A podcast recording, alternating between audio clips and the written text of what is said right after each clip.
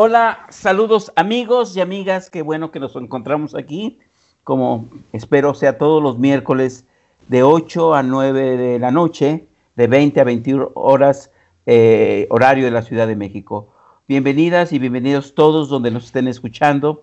Hoy tenemos un excelente programa e invitados en masculinidades. Recuerden, masculinidades es un espacio para reflexionar hombres y mujeres, pero sobre todo entender por qué los hombres somos como somos, qué tipo de modelos, qué tipo de, eh, patrones eh, optamos ser y optamos tomar de nuestro contexto.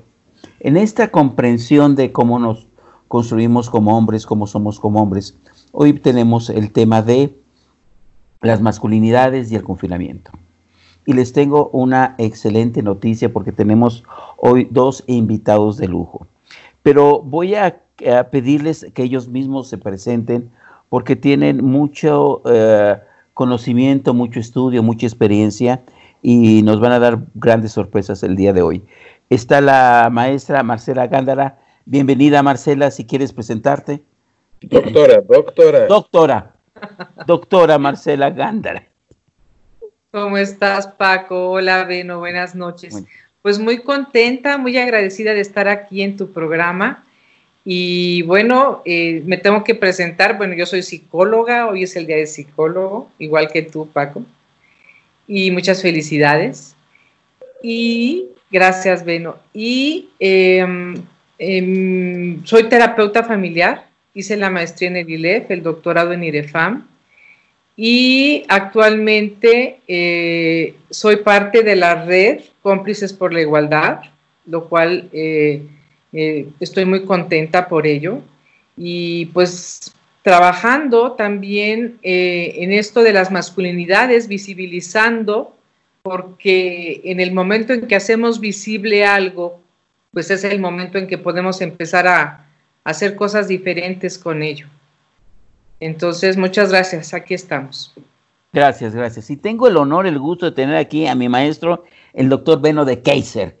Caray, es un gusto, un placer. Beno, pues preséntate, ¿qué nos quieres platicar de ti, de tu trayectoria, de esta experiencia que tienes con las masculinidades, con los hombres? Bienvenido. Un gusto estar aquí en, en Radio Hilal sigo siempre aprendiendo. Me dicen que es luna en turco. Mm. Y una muy querida amiga Carmen dice que, lo turco es así como muy atractivo. Entonces estamos aquí en la luna en este rato con ustedes. Bueno, yo soy eh, hijo de, inmigrantes holandeses, pero hecho en México para, por lo del apellido. Eh, soy parte de la Universidad Veracruzana eh, y desde hace 17 años iniciamos y ahí fuiste maestro de nosotros, eh, con la metodología de esa época eh, de, una institución llamada CORIAC. Eh, aprendimos la metodología para trabajar con, con, hombres, muy enfocado a la violencia, pero poco a poco hemos ido evolucionando e incluyendo nuevos temas y nuevas preocupaciones, escuchando más los malestares de los hombres y actualmente nos llamamos hombres responsabilizándose de su vida. Y bueno, y parte también de cómplices, igual que ustedes, de esta gran red que lleva 12 años, que se llama Cómplices por la Igualdad. Gracias, gracias. Pues bienvenidas amigas y amigos. Estamos ahora en confinamiento y este es el tema del día de hoy, el confinamiento y las masculinidades. ¿Qué nos sucede a los hombres? Diría yo metafóricamente, estamos en la misma tormenta, pero con diferentes barcos, ¿no? Cada quien con sus diferentes historias, su forma de ser, sus casas, sus, habitaciones y sus contextos. A mí me gustaría preguntarle a mis queridos eh, invitados cómo están viendo esta situación. Sabemos y por ahí hay unas cifras preocupantes. La, prensa aquí en México está eh, dando cifras de una gran cantidad de llamadas de emergencia por parte de las mujeres, eh, se están saturando a veces los, los refugios para mujeres, en fin, hay una ebullición de una preocupación porque en el confinamiento pareciera ser que los varones estamos entrando en tensión, entrando en, en ciertas angustias y no estamos sobrellevando bien las cosas en casa. Algo está pasando con este confinamiento. ¿Cómo lo están viendo ustedes? ¿Quién quiere iniciar? Bueno, pues, eh, pues sí, eh, actualmente en este confinamiento, pues las personas presentan muchos malestares, hombres, mujeres, personas mayores que están siendo todavía más aisladas, los niños que no pueden salir. Entonces, dentro de todos estos malestares, pues también esta emoción que, los hombres sí tienen permitido expresar, que es el enojo, pues conlleva también a, descargas de, de, ira y de mucha violencia. Entonces, pues sí estamos muy preocupados porque las llamadas, pues sí, son muchas de mujeres que están viviendo violencia doméstica y, bueno, tenemos que hacer eh, cosas diferentes. Entonces, tenemos que como repensar eh, todo lo que está sucediendo en relación a de dónde viene, porque esto ya venía, o sea, estamos las personas que, que hemos estudiado el tema de masculinidades, pues precisamente hemos tratado de trabajar esto desde nuestro espacio. Por ejemplo, yo como terapeuta, terapeuta familiar, en donde en, el pasado, pues sí, eh, se trabajaba con las familias, se, se contenía a las mujeres, sin embargo, con los hombres casi no. Es algo como de años recientes en donde se empezó a ver qué pasaba con los hombres y a trabajar también con los hombres.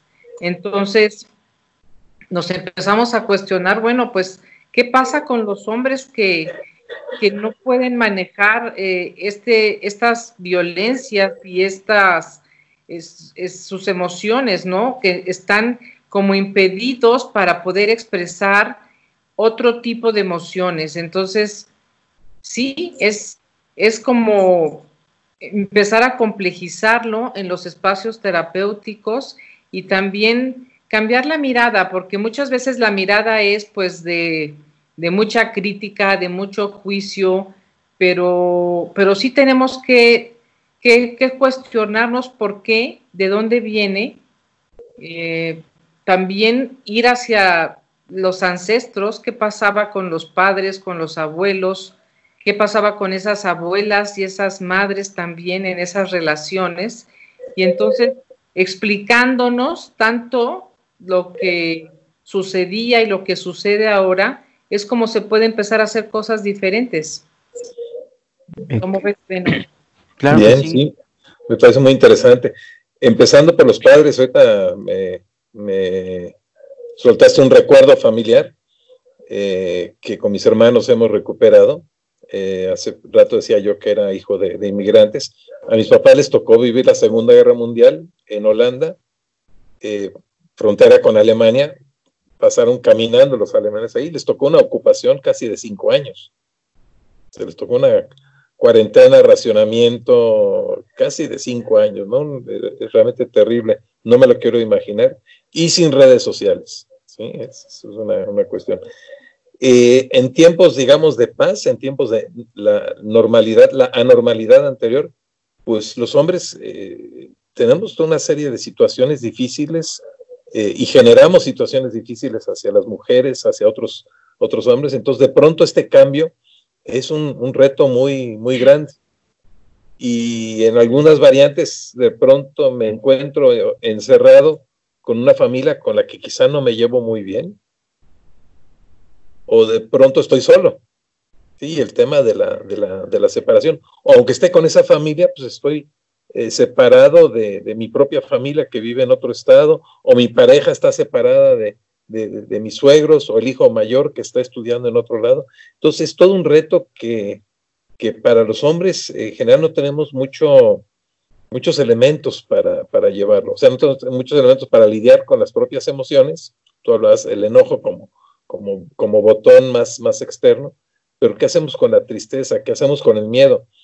Es, es eh, nosotros hemos seguido en contacto con el grupo de hombres que llevamos 17 años y eh, a veces surge esto de que veo que mi, mi, pareja tiene miedo, mis hijos tienen miedo, yo me tengo que mostrar como el fuerte, ¿sí? Como la, el, el tabique, el sostén de la casa. Y no es cierto, realmente también y eso lo hemos escuchado ya mucho, se vale sentirse mal, se vale incluso compartir y mostrar esa parte de la, de la humanidad. Hemos visto que cómo metaforizamos, cómo pensamos lo del encierro. Hay hombres que sienten como león enjaulado, ¿no? Y un león enjaulado no es lo mismo que alguien que está en un túnel, en donde aunque esté lejos, y cada vez pasa las semanas y la salida del túnel nos la van alejando, eh, es, es, diferente vivirlo, vivirlo así.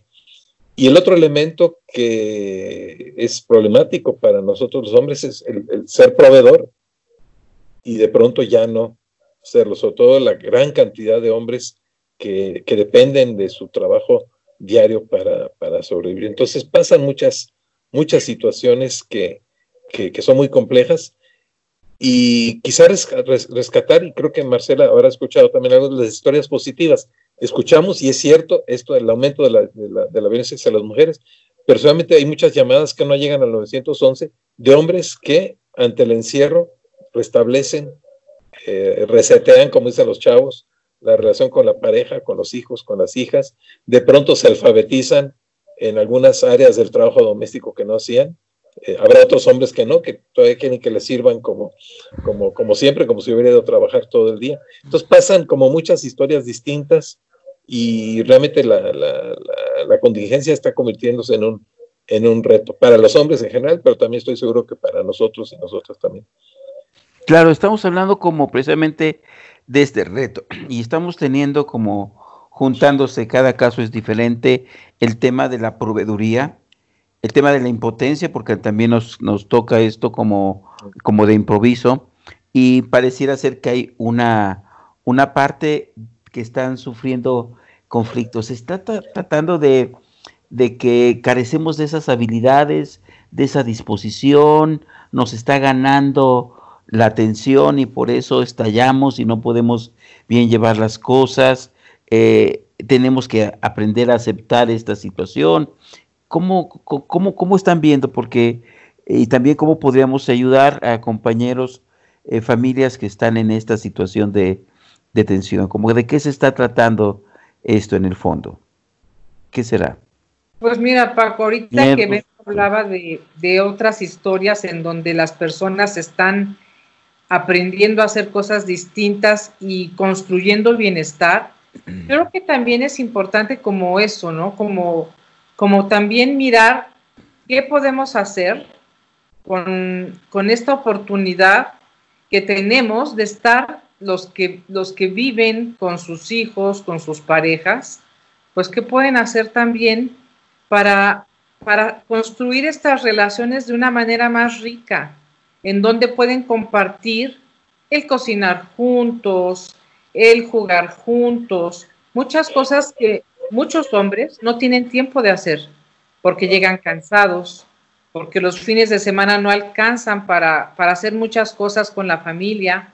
Entonces yo creo que también es importante que veamos esto y que, y que no nada más nos, que nos quedemos como con las historias donde hay violencia y donde faltan, faltan tantas cosas, ¿no? Sino también poder mirar las historias donde hay resiliencia, que digo, que es esta palabra que tanto se ha escuchado en este confinamiento, y es esa manera en, que, en la que nos amoldamos y nos adaptamos a las circunstancias y podemos sacar cosas buenas de ellas. Entonces, y también está el tema del, cuidado del, y del autocuidado. Es un tema bien importante porque ah, en esta cultura en donde las mujeres están acostumbradas a cuidar, y son las que hacen la comida y son las que hacen la limpieza y son las que cuidan a los hijos y las que están más encargadas de la crianza. Pero ahora también los padres pueden hacer muchas cosas de cuidado, hasta hacer cosas de cuidado. Tenía yo una charla con mis compañeros de la prepa hace unos días y uno de ellos dijo, bueno, es que me da risa, porque decía, bueno, es que yo aprendí a usar la lavadora. O sea, yo veía un armatroste ahí inmenso con botones y decía, bueno, yo que me, que me está como eso. Dice, y es una cosa de lo más sencilla. Bueno, cosas así. Es un paso.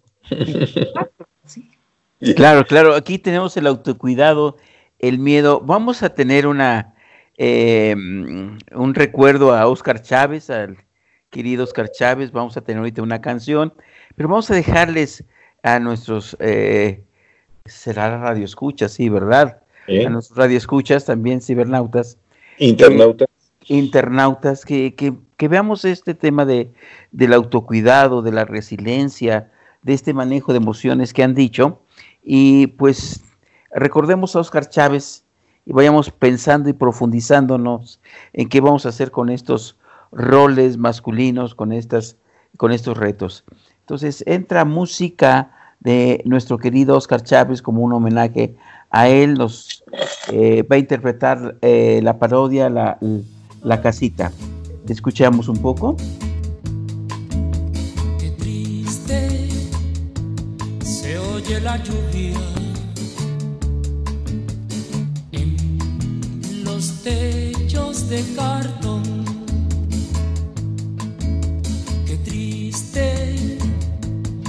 Vive mi gente en las casas de cartón. Viene bajando el obrero, casi arrastrando sus pasos por el peso del sufrir. Mira que mucho ha sufrido. Que pesa el sufrir. Arriba deja la mujer preñada, abajo está la ciudad y se pierde en su maraña. Hoy es lo mismo que ayer,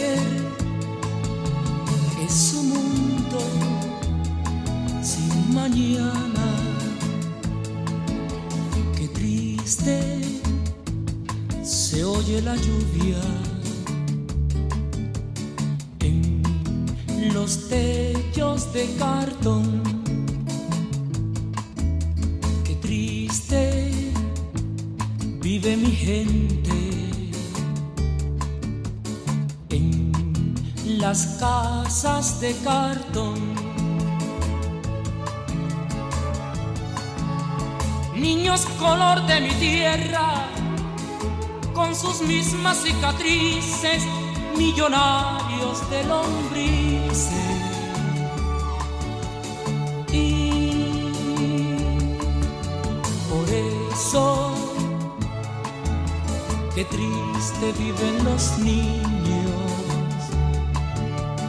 en las casas de Chávez, una gran pérdida, un recuerdo una persona entregada, comprometida con la cultura, con, eh, con, cuestionarnos, ¿no? Y nos habla de esta, de esta parodia de, de, las casas, de, sí, de, con, este, con, esta crítica, ¿no? Y, lo que decíamos, estamos confinados ahora en nuestras casas, un, un homenaje a Oscar Chávez, pero bueno, nos quedamos un poco en el autocuidado, mi estimado Beno, como que eh, ¿qué tanto estamos los hombres realmente tomando con seriedad todo esto? Porque pues sí es muy lamentable que nuestro querido Oscar Chávez ya no esté como pues algunas mm, o muchas personas más. Eh, ¿qué, qué, nos está pasando a los hombres en relación a este, a este cuidado? ¿Qué actitudes estamos teniendo con, eh, con respecto a lo que está pasando?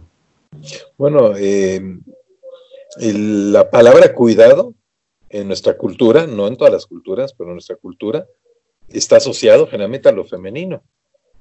De hecho, lo hemos hecho en talleres, eh, con que asocias cuidado, la ternura, bebés, y todo está cargado hacia, hacia las mujeres como entes que desde muy pequeñas aprenden a, cuidar.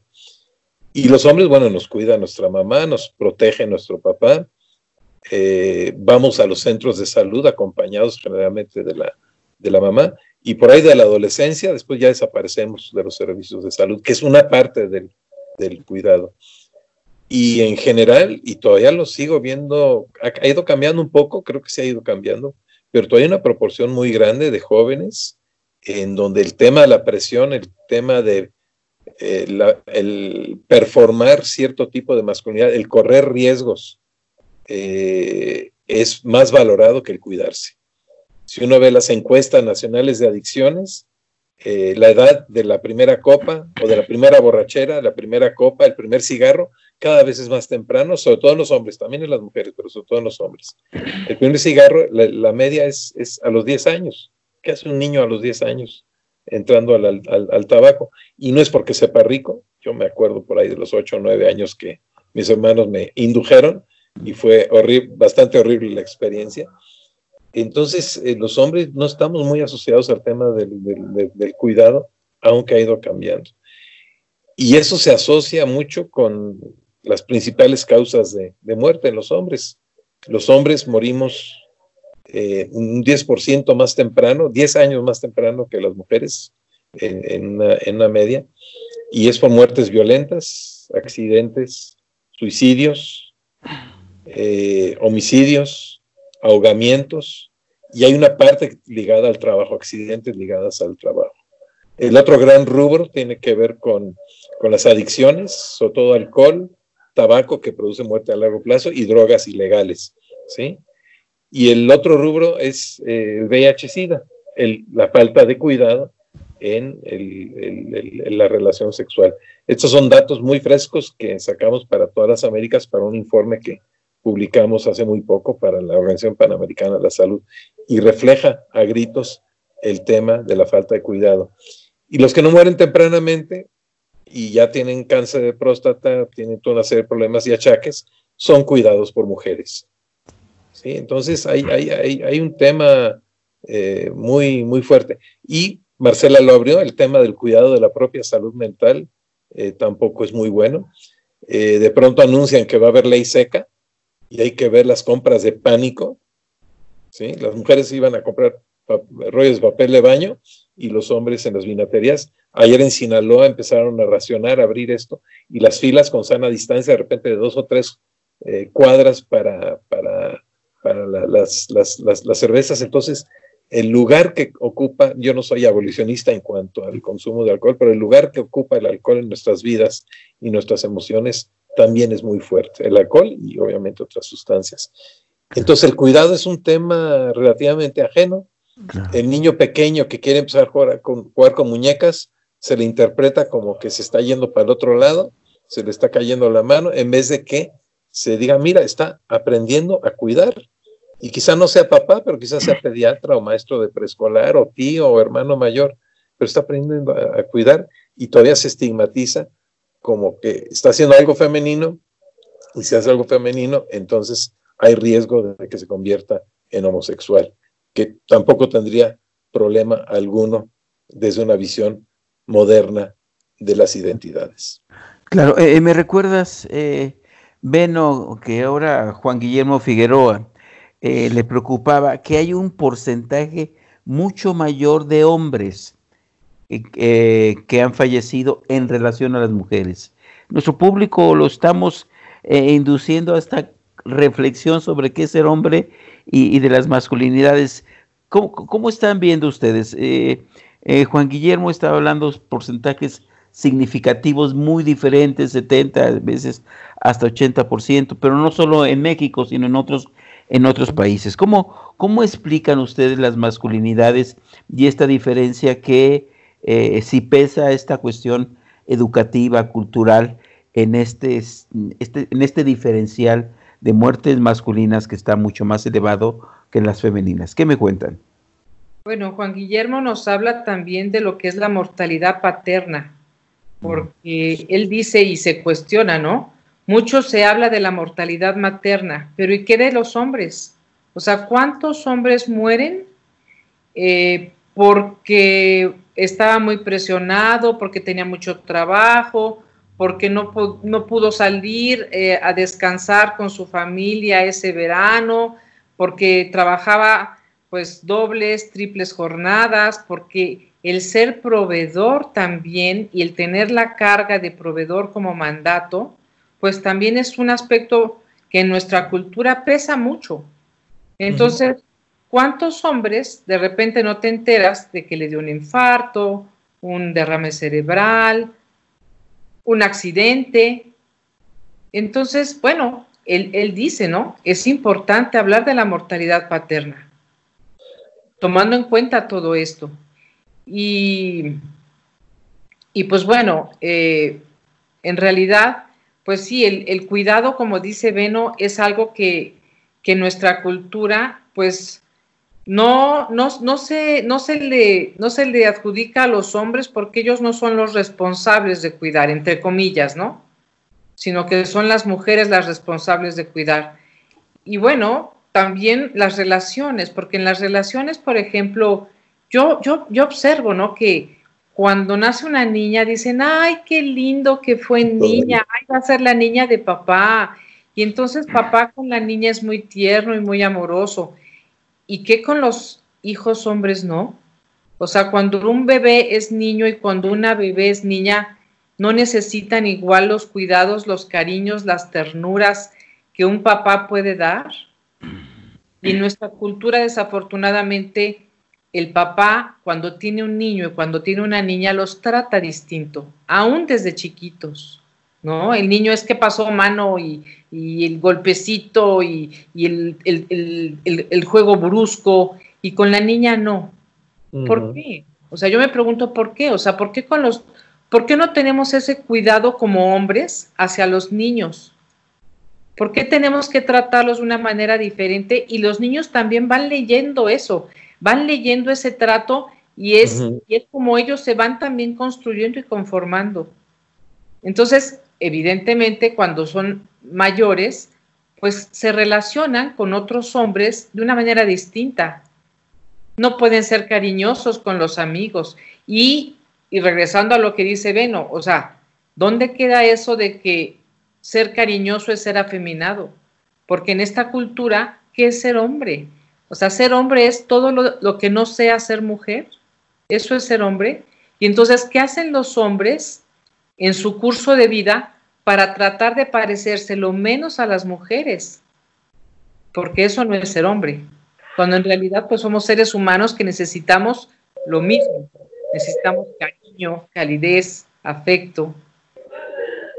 Claro, gracias Marcelo. Entonces, nos estás diciendo que desde que nacemos, a las niñas, a ver, exprésate, eh, mira qué bonita tu peinado, tu vestido, y como que se les va entrenando a las niñas a que expresen sus emociones. Y a los niños no. Es como una pedagogía de las masculinidades el, entrenamiento y el permiso a las niñas para que se expresen y una mm, restricción a los este a los varones conforme van creciendo que no que no se expresen, que sean más rígidos y esto hace mella ya en las identidades adultas. ¿Qué está pasando con todo este entrenamiento de una masculinidad eh, dura, seria, eh, no expresiva, este analfabetismo emocional que hablas este, bueno, ¿cómo, lo, lo, podemos explicar al público de que se dan dando esta educación, esta construcción de, estas identidades, que al final de cuentas eh, uno de los aspectos es eh, la no expresión de las eh, emociones, el, problema del, autocuidado ahorita y bueno, las muertes tempranas que hablabas, Beno. Sí, muchas, sobre todo las autoras reconocidas feministas nos han ido aclarando mucho esto de que no está en los genes esta, esta diferencia. Está en los genes la parte corporal, la parte física, la parte genética, pero mucho de lo que hacemos y que aprendemos también que pareciera que estuviera en los genes es realmente aprendido por mecanismos tanto explícitos como implícitos, premios y castigos.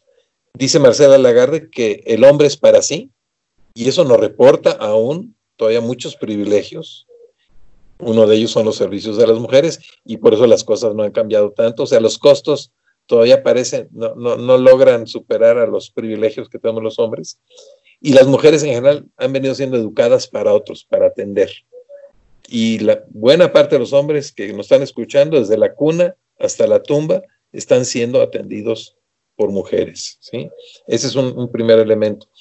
Y en las emociones, pues esto tiene sus costos para los hombres. Si yo no puedo expresar mi miedo, no puedo, que el miedo me, puede salvar la vida, mi tristeza que me está hablando de un dolor emocional y solo tengo la tecla del, enojo o como mis vecinos con unas chelas ya termino eh, con la mexicana alegría. Pero para las mujeres tiene un costo también. Las niñas bonitas no se enojan, eso se escucha todavía.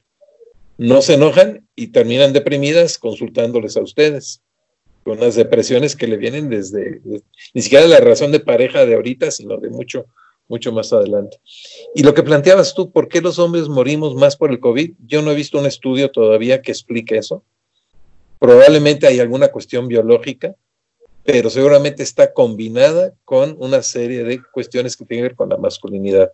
El hombre proveedor, eh, la forma en que los hombres nos relacionamos con la protección, se ha visto en la salud en el trabajo, que los hombres nos llevamos muy mal con las medidas de protección, con los equipos, con las máscaras. Entonces, ¿de qué forma usamos el, cubrebocas? Eh, ¿Qué tanto nos lavamos las, las, manos? Eso a mí no me va a pasar. De algo hay que morir, el tema del, del, fatalismo. Eh, mujeres y niños primero que se bajen del barco y los hombres aquí seguimos al pie. Quizá haya un fenómeno muy parecido a lo que está pasando, eh, muy ya, ya, bastante inventoriado en Estados Unidos, de que hay una sobremortalidad de la población hispana y la afrodescendiente, que es justamente la que vive en las casitas de cartón que nos, ya, ya nos anunciaste, o sea, que vive en condiciones de pobreza que son ilegales y que tienen que salir a trabajar que son los primeros respondientes, y no estamos hablando tanto de médicos, enfermeras, sino del afanador, de la del que hace la limpieza, del taxista, del que anda entregando paquetes o haciendo sándwiches para, para, para, llevar. Entonces, eh, probablemente tenga que ver con una situación objetiva de mayor riesgo, pero también una actitud de menos cuidado de parte de los hombres, porque eso no lo tenemos interiorizado. Y mostrarse miedoso no es de hombres todavía. O sea, bueno, que tú me estás, nos estás explicando y te agradezco mucho que la masculinidad es, aprendida de nuestro eh, contexto, que vamos aprendiendo y que es una masculinidad para sí. Entonces, cada quien construye su masculinidad de acuerdo a los patrones desde muy pequeños, muy, muy chicos, hay diferenciación para hombres y para mujeres. Entonces, esta masculinidad es producto de cómo cada quien está asimilando, ¿no? Y entonces, en esta en esta asimilación los roles son poco expresivos, poco eh, sensibles, eh, muy riesgosos, como, también, como también señalas. Entonces, eh, entonces, ¿cómo estamos siguiendo aprendiendo esta masculinidad y qué oportunidades tenemos? La pregunta también sería, ¿este aprendizaje de ser hombre o este aprendizaje de las masculinidades se puede cambiar? ¿Qué oportunidades tenemos ahora que mencionas, eh, Marcela, que pues, también las crisis son oportunidades, sobre todo estar en, la casa, porque pareciera ser que la masculinidad aprendida ya la estamos eh, reflejando en la casa, pidiendo los servicios, pidiendo eh, el ser atendidos por, por las mujeres. Y entonces, ¿qué, ¿qué oportunidades tenemos para reaprender una nueva masculinidad? ¿Cómo la ven? Bueno, pues mira, yo creo que el primer paso es como abrir espacios de reflexión, ¿no?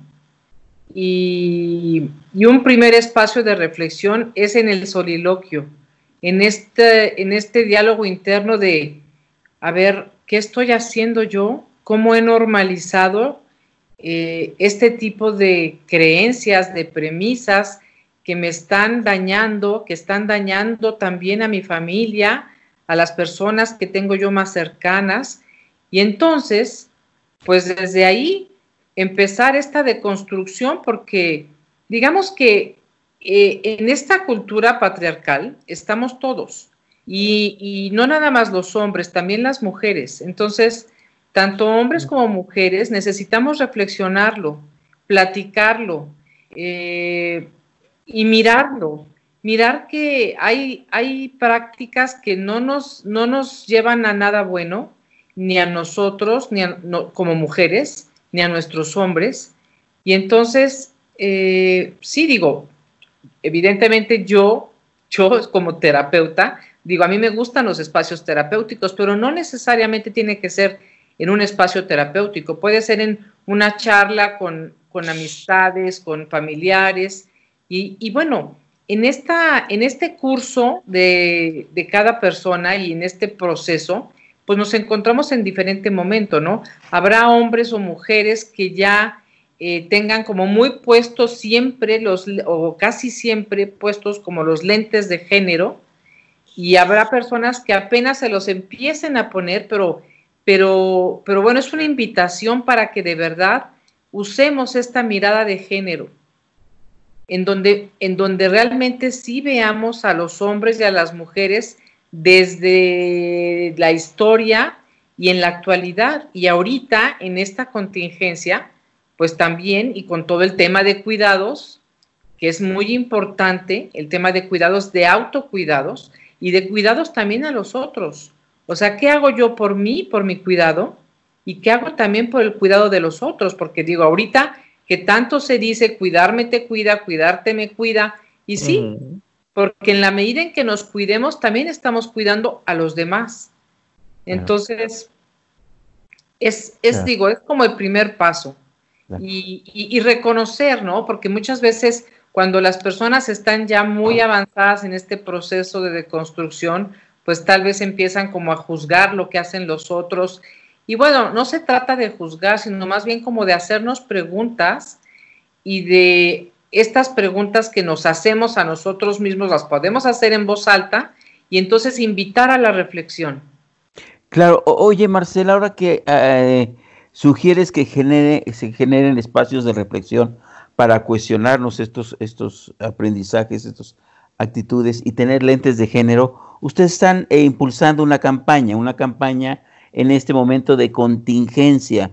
Es una propuesta que tiene que ver con ya lo platicamos eh, la semana pasada con nuestros invitados, pero me podrían un poco abundar de cuál es la propuesta entonces en esta campaña en relación a repensar estos estilos de vida y, este de hombres eh, en sana convivencia, ¿cómo me podrían explicarle al público qué es lo que están haciendo en términos de, esta campaña de, de procurar bajar las, las tensiones masculinas y llevar al buen trato en casa. ¿Cómo, ¿Qué me pueden platicar de esta campaña? Hace unas tres semanas, eh, después de uno de los diálogos que, que impulsa José Alfredo Lugo en la página Círculo Abierto para, para Hombres, compartíamos eh, varios hombres que trabajamos con hombres y que hemos mantenido el trabajo a través de, de diferentes plataformas, este malestar agregado por el confinamiento.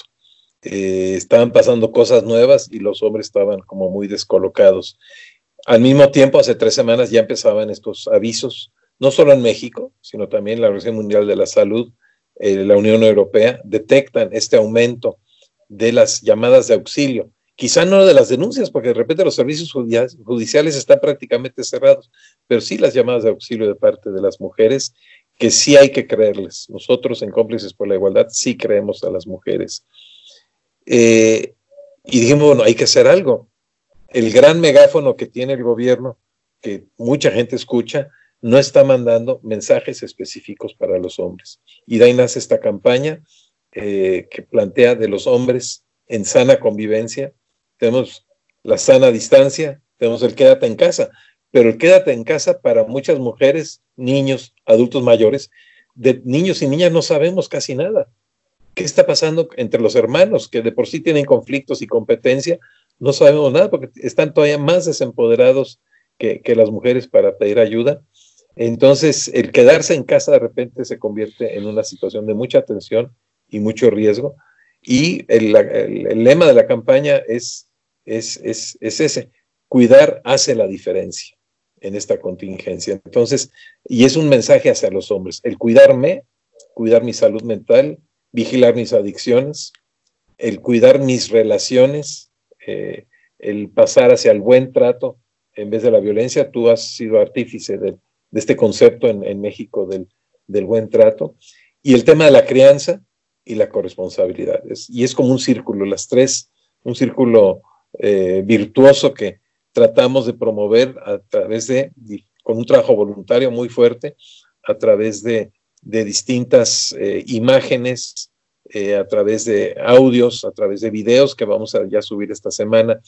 Eh, próximamente tendremos también el aporte de narradores, cuentacuentos también, que nos irán ayudando a pasar de este mes que estamos enfocando sobre todo el tema de la salud mental y la no violencia hacia el mes de junio, donde queremos ir enfocando cada vez más la parte de la corresponsabilidad y la parte de la crianza, la paternidad hacia el Día del Padre.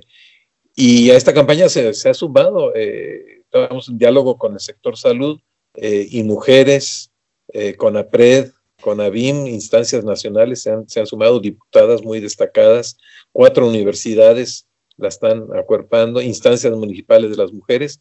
Entonces nos damos cuenta que esta propuesta está llenando un vacío.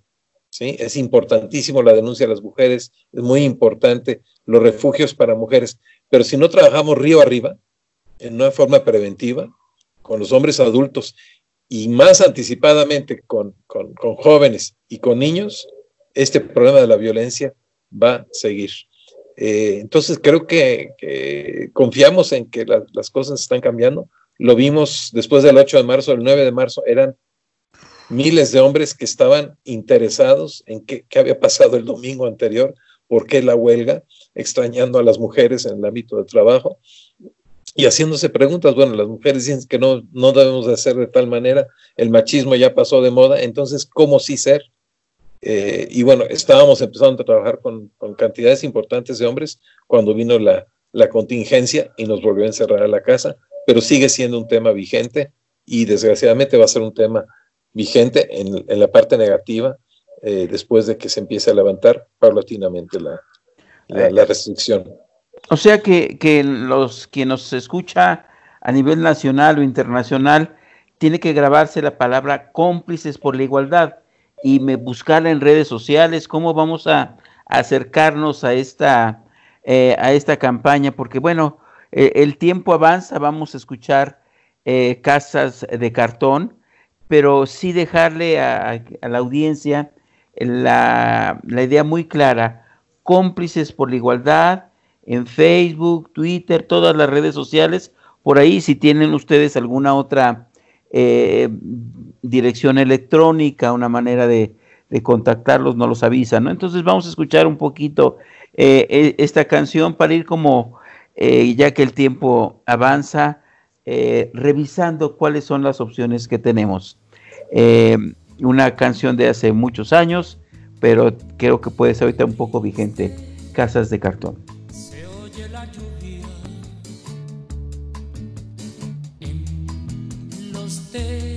de cartón.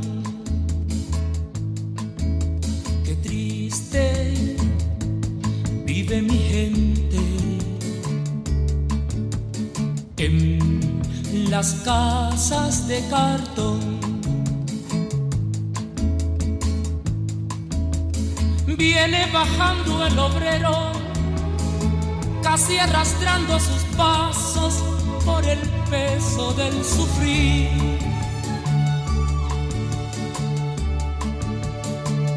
que mucho ha sufrido. Mira que pesa el sufrir. Arriba, deja la mujer preñada. Abajo está la ciudad y se pierde en su maraña. es lo mismo que ayer.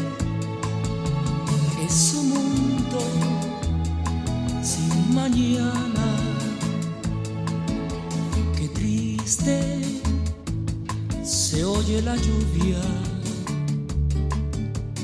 en los techos de cartón. Qué triste vive mi gente las casas de cartón. Niños color de mi tierra, con sus mismas cicatrices, millonarios de lombrices. Y por eso, qué triste viven los niños las casas de cartón. Alegre viven los perros. Casa del explotador.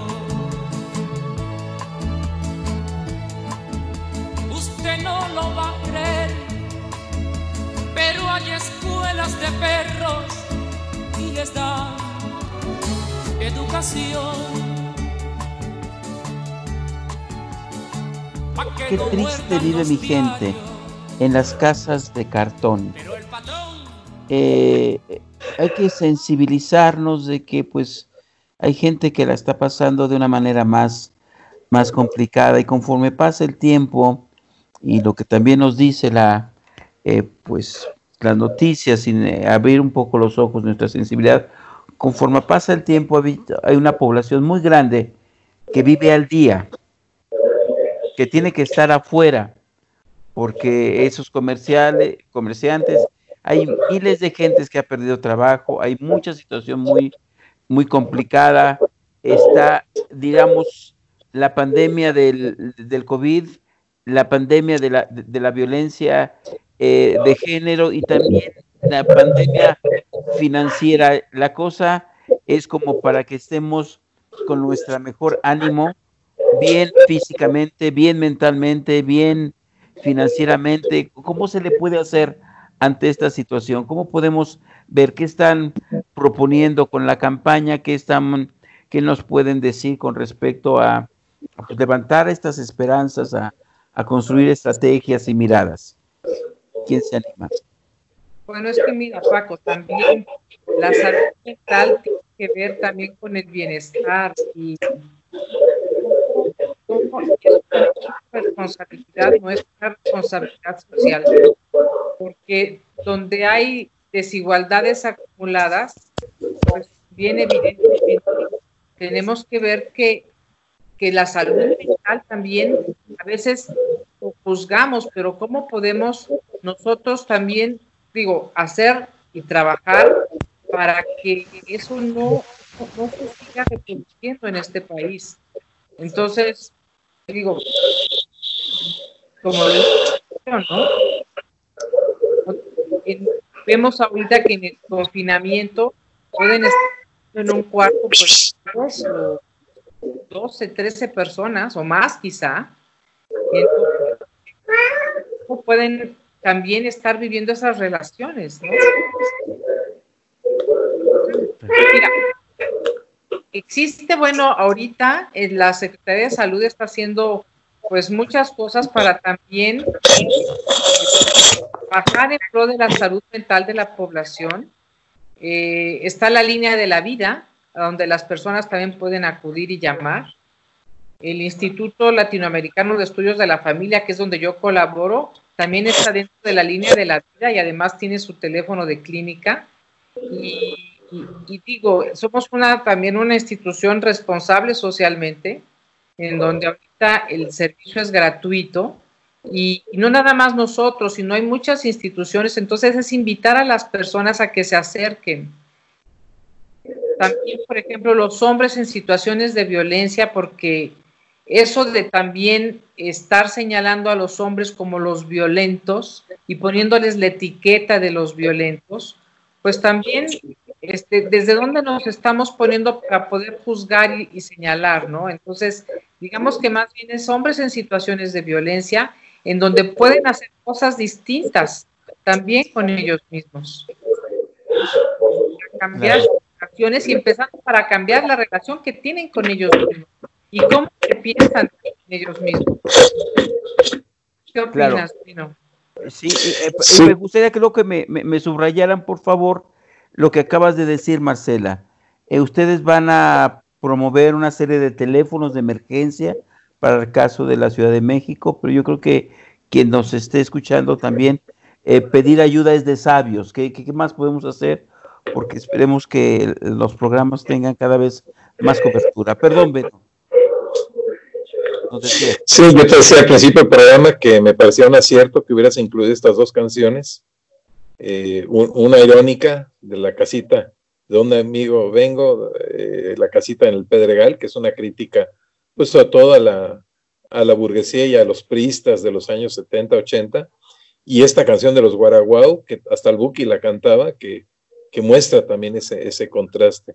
Entonces, eh, si bien en el programa hemos enfocado a la parte de los hombres, en México hay una enorme desigualdad económica y social y de condiciones de vida que con el COVID se va, se va a acelerar, a pesar de toda una serie de esfuerzos a través de becas a, sectores más vulnerables o de créditos eh, sin, sin, sin, sin, intereses. Eh, esa va, a ser la segunda parte, ¿no? Y México es de los países más desiguales en el, en el mundo. Eh, el Coneval predice que nuevamente unos 10 millones de personas van a bajar otra vez a los niveles más bajos de la, de la pobreza.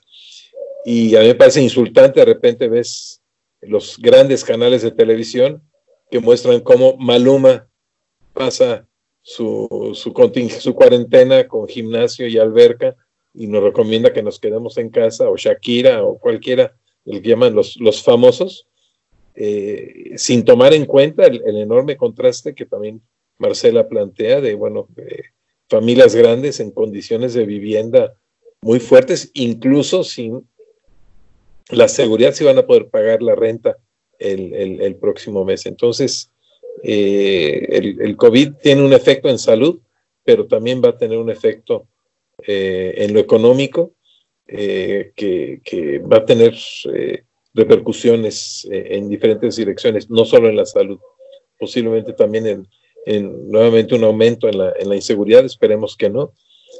Eh, y que bueno, pues es, es, es, es un efecto eh, muy fuerte. Eh, imagino papás y mamás con tres o cuatro hijos, con suerte una computadora, y esto de que ahora ya no solo soy mamá, sino hacer todo el trabajo doméstico, sino también educar en casa o ayudar con las, con las tareas, realmente es, una, una tensión muy, muy fuerte. Creo que la campaña no lo aborda suficientemente, pero sí toma en cuenta que los hombres no somos iguales, que también hay diferencias entre los hombres de acuerdo al, lugar que nos, nos, toca en el curso de vida, de acuerdo al, al, ingreso, a la clase social, el nivel educativo, nuestra orientación sexual, la parte étnica, qué pasa con los hombres indígenas. Eh, todas las poblaciones rurales e indígenas eh, no, no son afectadas, apenas están empezando a ser afectadas, porque esto llegó a través de las grandes ciudades. Claro, a través de la gente que pudo viajar a Estados Unidos, a Europa y a China. Es muy interesante, es una enfermedad traída por los ricos, eh, pero en donde quizá los pobres no, no alcancen un respirador. Claro. Que dice Beno del impacto, eh, no nada más en lo sanitario y lo económico, también el impacto en los rituales, ¿no? En esta subjetividad compartida, estaba yo leyendo un artículo de Byung-Chul Han que precisamente hablaba de esto. Entonces, todos nuestros rituales, desde el darnos la mano al saludarnos, todo está restringido. El abrazo. El abrazo, el funeral, el, tan, el tantos rituales que, que, bueno, ahorita no se pueden hacer y quién sabe cuánto tiempo pasará para que se pueda volver, o más bien, o cómo será esta nueva normalidad, ¿no? Claro. ya de síndrome de, privación de piel, seis semanas sin un abrazo en 3D, aunque he visto a muchísima gente a través de las redes, incluso recuperado relaciones muy interesantes, pero un abrazo en 3D para uno que está solito, bueno, pues aquí está mi gato, que ya lo vieron hace rato. Claro, o sea, nos están recordando, ya el tiempo se nos está viniendo encima, que pareciera ser que el tema es eh, elevar la solidaridad, ¿no? Las sanas relaciones, eh, ser la mejor versión de nosotras, de nosotros mismos, y sobre todo en esto de las masculinidades, ser muy creativos, me están, están proponiendo, a pesar de estos rituales que se están perdiendo de, cercanía, de los funerales, de, quizá algunas pérdidas para muchas personas. ¿Cómo podemos eh, ir em, siguiendo promoviendo esta cultura de, solidaridad, de autocuidados eh, eh, en nosotros los hombres y como también algún mensaje a las compañeras para todos generar una conciencia de que los hombres podamos tener otra identidad, otra manera de ser ahora en tiempos de, de confinamiento con las ideas que nos dan de más corresponsabilidad, de más participación, de esta cercanía, de ser más afectuoso con los niños, con las personas mayores. ¿Cómo nos vamos cerrando por, por cuestiones de tiempo eh, con sus propuestas, con sus reflexiones? Bueno, yo creo que yo invitaría a los hombres y también a las mujeres, por supuesto, a reflexionar en esto de cómo nos pensamos y qué nos decimos. Y tal vez sea momento de pensarnos diferente y decirnos cosas diferentes. Cosas que nos hagan sentir mejor y cosas que nos ayuden a ser mejores personas y tener mejores relaciones con los demás. ¿Cómo estamos con los vínculos afectivos? ¿Cómo estamos con las labores de cuidado? Bien. Yo he recordado mucho un hermano que pasó por una adicción fuertísima, estuvo internado cuatro meses y la, con lo que salió es el diario vivir, organizar su diario vivir desde hacer la cama en la que se levanta, porque si le va muy mal en el día, por lo menos en la noche va a encontrar una cama hecha. Eh, entonces, eh, a los hombres, y lo hicimos en el grupo, el tema de cuida tu salud, cuida tu, tu secuencia, negocia lo que se va a hacer en el, en el día, cuida tus adicciones, cuida el trato hacia todas las personas en tu familia, no solo la, la, pareja, hijos, hijas, personas de la tercera edad, y participa. Hazte corresponsable de la crianza y de lo doméstico. Aprende a cocinar, aprende a lavar trastes y hacerlo bien, aprende a usar la lavadora. Tiene muchos, quizá muchos botoncitos y, cosas que, que, picarle, pero no, no tiene mayor mayor ciencia. La mano masculina no está negada para el trabajo doméstico, no es, es, falso y no se cae tampoco. Entonces, entre esto de lo que es lo femenino y lo que parece ser amanerado homosexual, eh, nos hemos ido recortando, nos hemos ido rigidizando, tanto en emociones como actitudes, y eso ya no es del siglo XXI. Pues yo, yo les agradezco mucho, me quedo con todo lo que dicen, ¿no? con estos autocuidados, con esta aprender a cocinar, a, vivir como estamos. Les agradezco mucho y les anticipo a nuestro querido auditorio que el próximo eh, em, miércoles de 8 a 9 de la noche, eh, horario de la Ciudad de México, eh, nos vuelvan a escuchar porque vamos a seguir ahora viendo las masculinidades desde miradas femeninas, cómo nos ven las, las mujeres a nosotros, también en este tiempo de, eh, de, coronavirus. Les esperamos la próxima semana y les agradecemos, doctor Beno, doctora Marcela, muy, muy agradecidos. Y pues el tiempo se me fue muy rápido, pero muy nutritivo, muy, muy enriquecedor su plática, sus, sus reflexiones, creo que nos han nutrido, nos han llevado a, a pensar cosas muy, muy profundas, muy ciertas y pues sobre todo muy prácticas. Les agradecemos mucho. Amigas y amigos, ya nos llegó la hora pero nos vemos eh, en la próxima emisión de Masculinidades. Recuerden, miércoles de 8 a 9 de la noche, hora de la Ciudad de México. Gracias y tenemos repeticiones viernes 12 del día. Gracias. Gracias, Paco. Gracias, Paco. Gracias a ustedes. ¿eh? Saludos, Marcela, qué gusto. Igualmente.